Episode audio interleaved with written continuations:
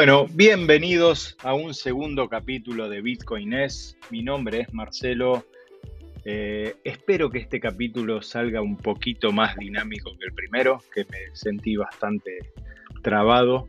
Eh, es raro hablar solo frente a un micrófono para tratar de comunicar lo que uno, lo que uno siente y lo que uno cree de Bitcoin. Así que bueno, eh, Espero que en este capítulo sea, como les dije, un poquito más dinámico, más flexible, que me encuentre más suelto. Yo calculo que va a ser así, que a medida que pasen los capítulos me voy a ir sintiendo más cómodo. Eh, hoy les quería hablar un poquito de, mi historia con Bitcoin, qué es Bitcoin para mí y un poco también por qué el nombre del podcast, ¿no? ¿Por qué Bitcoin es con puntos suspensivos? Porque Bitcoin es un montón de cosas de, acuerdo a quien se lo pregunte, de acuerdo a lo que opine cada uno, Bitcoin significa un montón de cosas. Bitcoin para algunos es una burbuja o para otros, como en mi caso, es la aguja que va a pinchar la burbuja. Bitcoin para algunos es dinero, Bitcoin para algunos es tiempo. Bitcoin es matemática y es incorruptible, eso creo que no está en discusión. Bitcoin para algunos es caro, y para otro Bitcoin significa el infinito dividido 21 millones.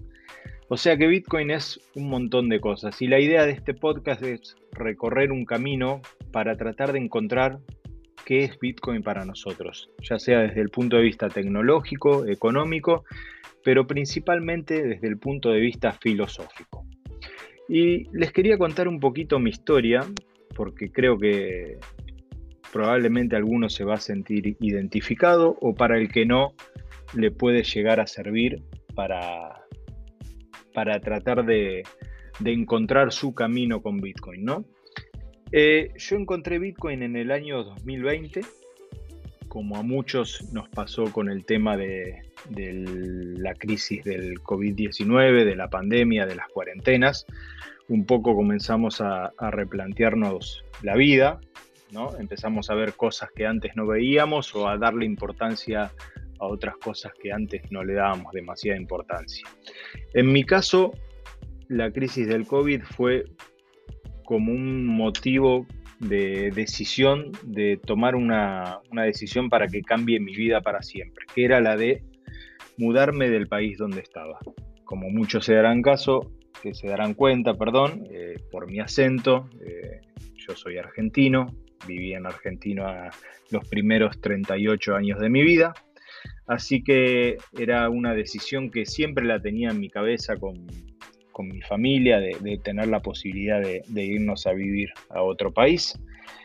Y, la crisis del COVID fue como el desenlace que, precipitó esta decisión, ¿no es cierto? A muchos le, pasó algo similar. En mi caso fue eh, el motivo o el, digamos, la razón final por la que me decidí tomar esta decisión junto con mi familia. El tema era cómo hacía yo para dejar atrás todo lo que había hecho en, Argentina durante tantos años y principalmente algo que tenemos en, nuestro país de forma recurrente con las crisis económicas y demás, es el hecho de tener bastante cortadas nuestras libertades financieras. No tenemos, normalmente Argentina siempre se encuentra en situaciones de controles cambiarios, de prohibición de comprar moneda extranjera o límites a la hora de hacer transferencias, sea lo que sea. Entonces, en mi caso era, ¿qué hago yo si me quiero ir a vivir a otro país? Con todas las cosas que tengo acá. ¿Cómo hago para vender, si vendo mi empresa? ¿Cómo hago para mover el dinero? ¿Cómo hago para refugiarme en una moneda más fuerte que la que tenemos en Argentina? Entonces eran todas preguntas que realmente no tenían solución en ese momento porque el acceso a la compra de dólares estaba vedado, eh, prácticamente tenías que hacer un montón de malabares para con la compra de bonos, la venta de bonos, realmente era muy complicado. Entonces me acordé que en algún momento había escuchado la palabra Bitcoin y lo había escuchado como una forma de, dinero descentralizado, como una forma de transferencias eh, a cualquier parte del mundo de forma descentralizada, sin autorizaciones de nadie, eh, anónimas. Y empecé a indagar un poquito y llegué a la conclusión, o en realidad hice mi, primera compra de Bitcoin de nada, me acuerdo que eran, no sé si eran alrededor de 5 o 10 dólares para hacer una prueba. Me acuerdo que compré en una, casa de cambio de Argentina, de las bastantes eh, normales, y hice esa compra de 5 dólares y luego me abrí una cuenta en un, un, exchange que era de España. Me abrí esa cuenta en el exchange y me transferí esos 5 dólares en Bitcoin que había comprado del exchange de Argentina al exchange de España. 10 minutos más tarde, aproximadamente, ya los tenía acreditado en mi cuenta del exchange de España y con eso yo me había dado cuenta que en 10 minutos, sin el permiso de nadie y sin, digamos, que nadie se entere, yo había podido traspasar mi capital desde mi país al lugar donde yo pensaba venirme a vivir, pagando casi nada de comisiones y de forma rápida. O sea, desde el punto de vista tecnológico me abrió la cabeza y me di cuenta de lo que era esta tecnología, ¿no es cierto? Transacciones rápidas, sin fronteras, o sea, un activo que era 100% líquido y fungible, o sea, es ese Bitcoin que yo había comprado 10 minutos más tarde, si quería lo podía transformar en euros en cualquier casa de cambio o sin necesidad aún de tener una cuenta bancaria en Europa, lo podía sacar desde un cajero y transformarlo en euros de una forma anónima y sin pedirle permiso a nadie. Realmente para mí en ese momento fue un descubrimiento increíble porque realmente solucionaba un problema que yo tenía, ¿sí? que era cómo, cómo me hacía yo realmente dueño de mi propio capital, del capital que había forjado y del que había acumulado durante todos esos 38 años en Argentina de trabajo, pero que me terminaba dando cuenta que realmente no era mío, porque ¿cómo va a ser mío algo que yo no puedo mover? ¿Cómo va a ser mío algo que tengo que pedir permiso o me prohíben moverlo?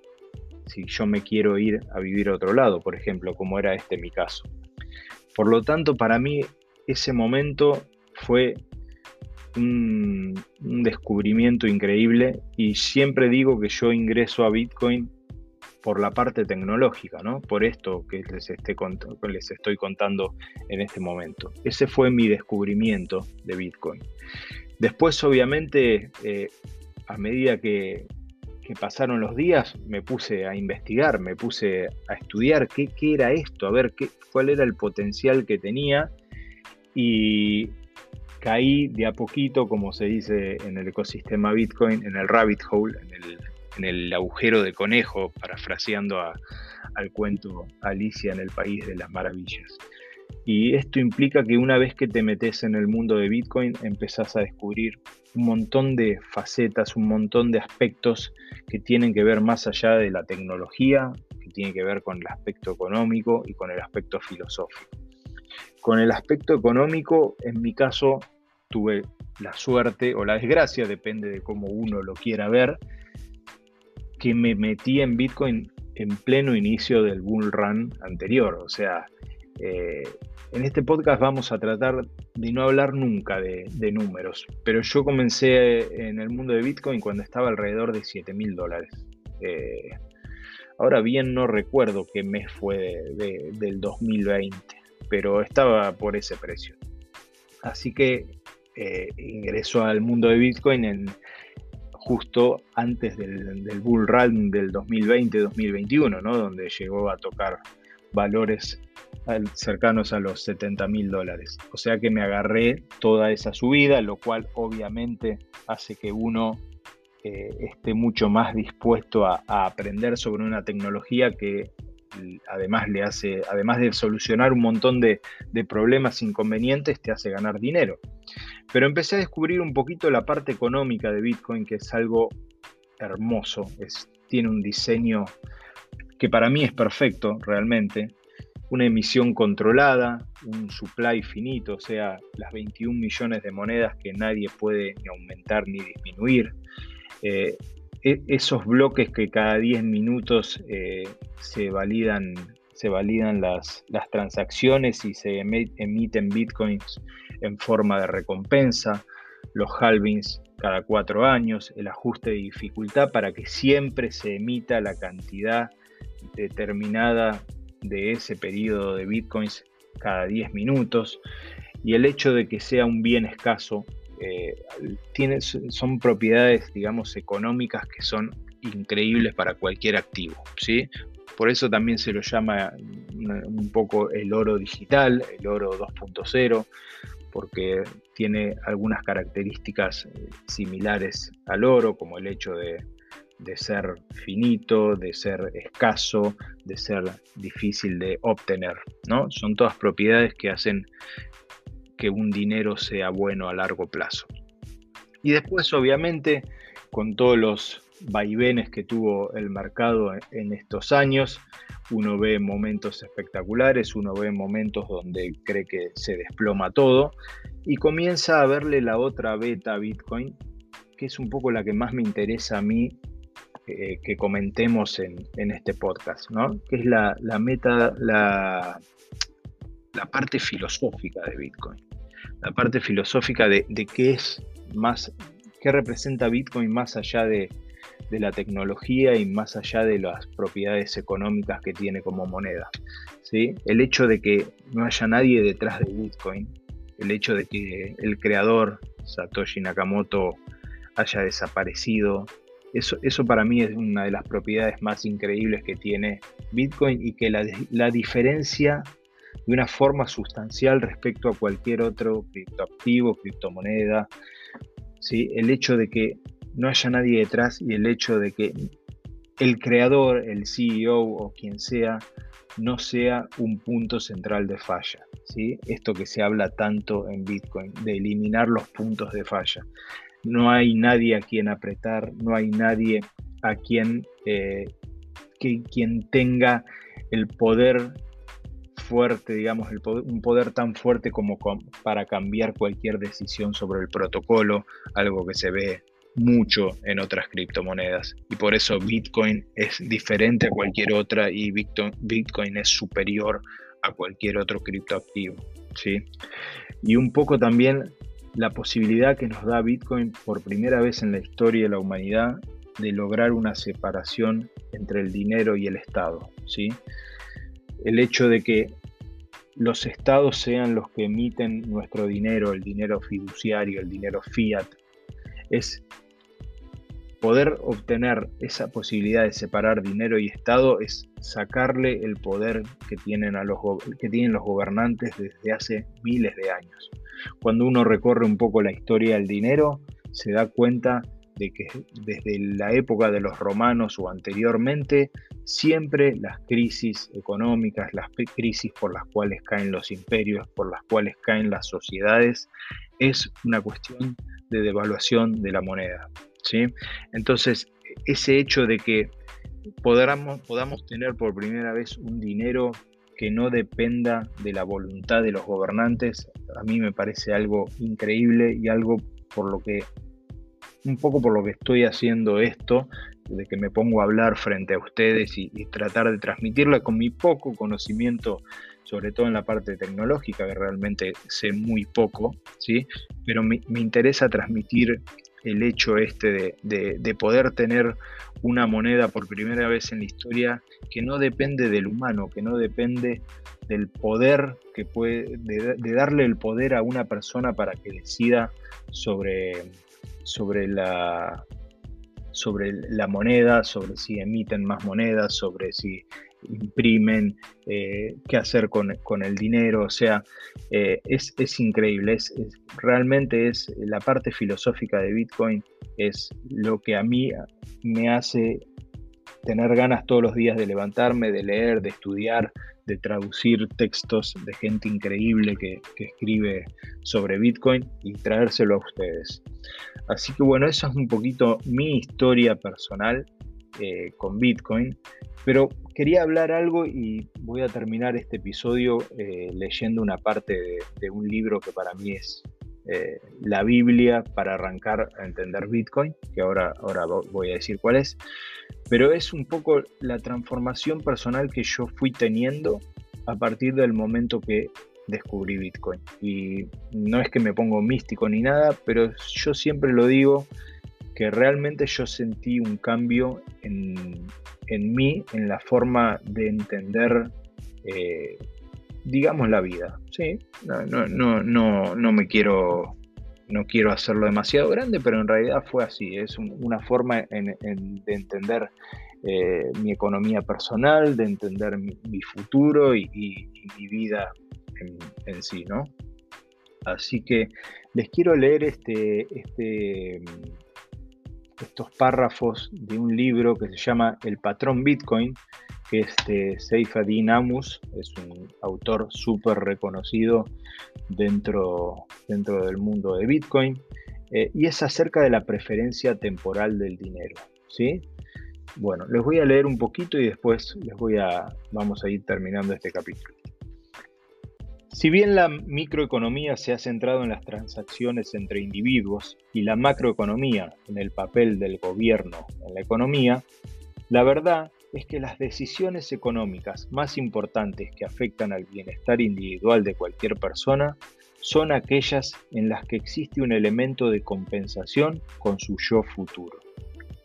Cada día, una persona lleva a cabo varias transacciones económicas con otros individuos, pero participará en un número mayor de intercambios con su yo futuro. Los ejemplos de estos últimos son infinitos decidir ahorrar dinero en vez de gastarlo, invertir en adquirir formación y determinadas habilidades para poder desempeñar un trabajo mejor en el futuro, en vez de buscar de inmediato un empleo con un sueldo más bajo. Comprar un coche funcional y cómodo en vez de endeudarse con la compra de uno más caro. Trabajar horas extras en vez de salir de fiesta con amigos.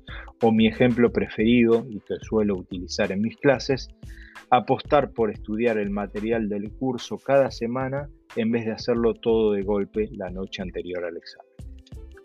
El test de la golosina, realizado en Stanford a finales de la década de 1960, representa una importante demostración de la importancia de la preferencia temporal. El psicólogo Walter Mischel dejaba a niños a solas con una golosina o una galleta y les decía que podía comérsela si quería pero que volvería en 15 minutos y si no se la habían comido, les daría otra como premio. Es decir, los niños tenían la oportunidad de elegir entre obtener la gratificación inmediata de comerse el dulce o postergarla y recibir dos. Es una forma muy simple de verificar la preferencia temporal de los niños. Los estudiantes con una preferencia temporal baja fueron los que consiguieron esperar a la segunda golosina o galleta, mientras que aquellos con preferencia temporal más elevada no consiguieron hacerlo. Michel hizo un seguimiento de los niños décadas después y descubrió una correlación significativa entre el hecho de tener una preferencia temporal baja, medida con el test de la golosina, y un buen rendimiento académico, buenas notas en la selectividad un adecuado índice de masa corporal y una ausencia de adicciones a sustancias. ¿Sí? El valor que afecta a la preferencia temporal que más nos concierne en nuestro análisis es el valor futuro previsto del dinero. En un mercado libre donde la gente puede elegir libremente su dinero, escogerá la forma de dinero con mayor probabilidad de conservar su valor en el tiempo. Cuanto mejor conserve su valor una moneda, la gente que la use estará más incentivada a postergar el consumo y a dedicar recursos para la producción en el futuro, dando lugar a la acumulación de capital y a la mejora en las condiciones de vida, y generando al mismo tiempo en las personas una baja preferencia temporal en otros aspectos no económicos de su vida. Cuando las decisiones de carácter económico están orientadas al futuro, es normal que también lo estén otro tipo de decisiones.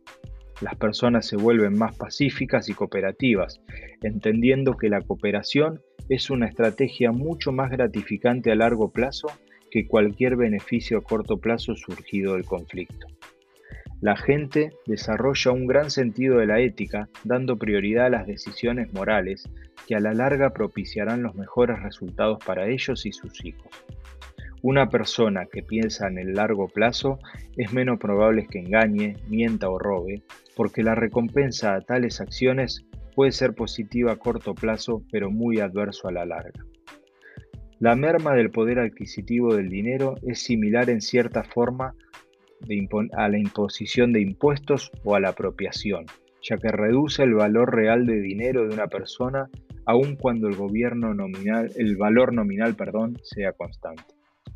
En una economía moderna, el dinero emitido por el gobierno está vinculado de manera intrínsecable a tipos de interés artificialmente más bajos, lo cual es un objetivo deseable para los economistas actuales porque fomenta el endeudamiento y la inversión.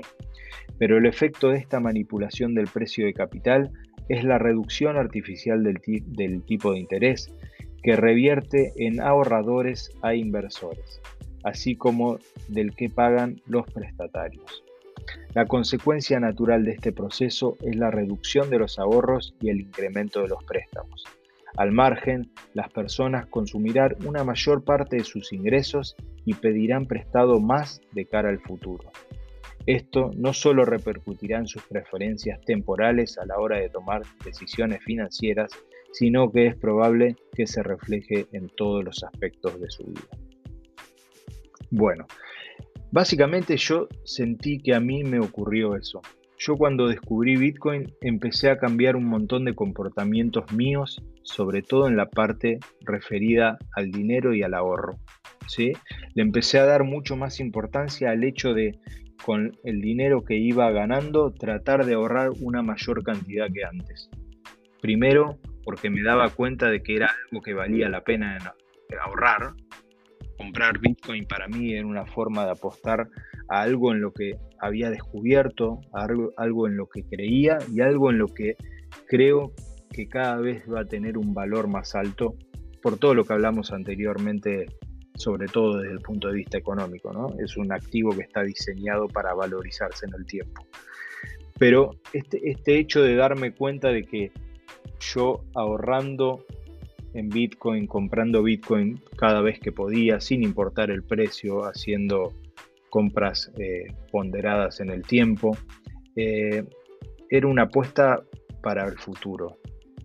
Muchas veces dejaba de, darme un lujo que quería, de comprarme algo, bien que, por ahí en, otro momento me lo hubiese comprado sin pensar. Lo primero que pensaba era, ¿por qué no compro algo más de Bitcoin con ese dinero y apuesto un poco más a esto que yo creo que es el futuro? Entonces yo esa transformación personal, sin darme cuenta, ni siquiera había leído el libro este, la fui, la fui sintiendo en, carne propia. Así que mm, creo que es uno de los, de los aspectos que, que hace que Bitcoin nos mejore como, como personas. Descubrir, descubrir esto, descubrir que hay algo que, vale la pena eh, apostar para el futuro. Así que primero que les recomiendo que, puedan leer este libro, El patrón Bitcoin, de Seifadin Amus. Está en inglés, está en español, lo pueden comprar en, el libro de papel, lo pueden ver eh, por cualquier pantalla, en iPad, en Kindle, en lo que ustedes quieran. Eh, es un libro que vale fundamentalmente la pena porque hace un recorrido sobre la historia del dinero. La parte de Bitcoin la toca medio por arriba, no hay nada, eh, digamos, no hay mucha información desde el punto de vista técnico, pero es una enciclopedia sobre lo que representó y lo que representa el dinero para nuestra humanidad. Es algo que vale 100% la pena de leer. Así que bueno, y básicamente para terminar, quería contarles por qué me decidí a grabar esto, por qué me decidí a hacer un podcast. Y básicamente es yo desde ese, desde ese momento que hice mi primer compra de Bitcoin, nunca más dejé de pensar en Bitcoin, nunca más dejé de, estudiar, de, consumir información a diario y prácticamente todo este tiempo me he dedicado a, informarme sobre Bitcoin. Con vaivenes, momentos donde, como a todos nos seguramente nos ha pasado, donde eh, le dediqué más tiempo a otras monedas y no me fue demasiado bien, pero siempre tuve en mi cabeza que Bitcoin era la, criptomoneda, que Bitcoin era nuestra pasaporte a un futuro económico mejor. Así que eso, por más de, los vaivenes que tuve con el mercado y con todo, nunca, nunca lo dejé de pensar y vale la pena recalcarlo. Entonces, ¿por qué ahora? Bueno, un poco me gusta hablar ahora que está todo tan, tan complicado, ¿no? Que, o sea, dijimos que no íbamos a hablar de precio, pero, o sea, hoy por hoy eh, son muy pocas las personas que siguen confiando en Bitcoin.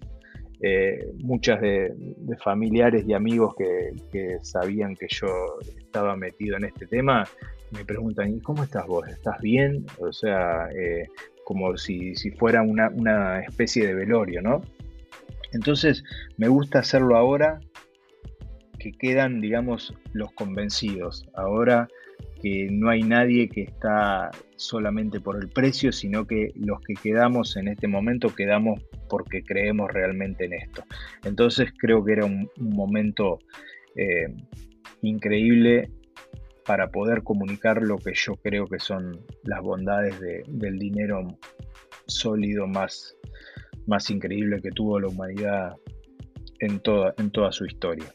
Así que bueno, espero que, les haya gustado este segundo capítulo, un poco más personal.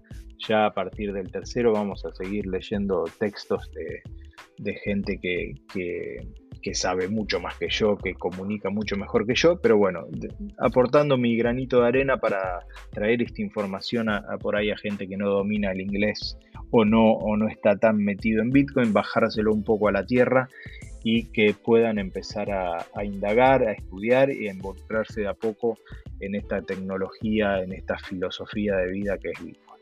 Así que muchas gracias y los espero en el próximo capítulo.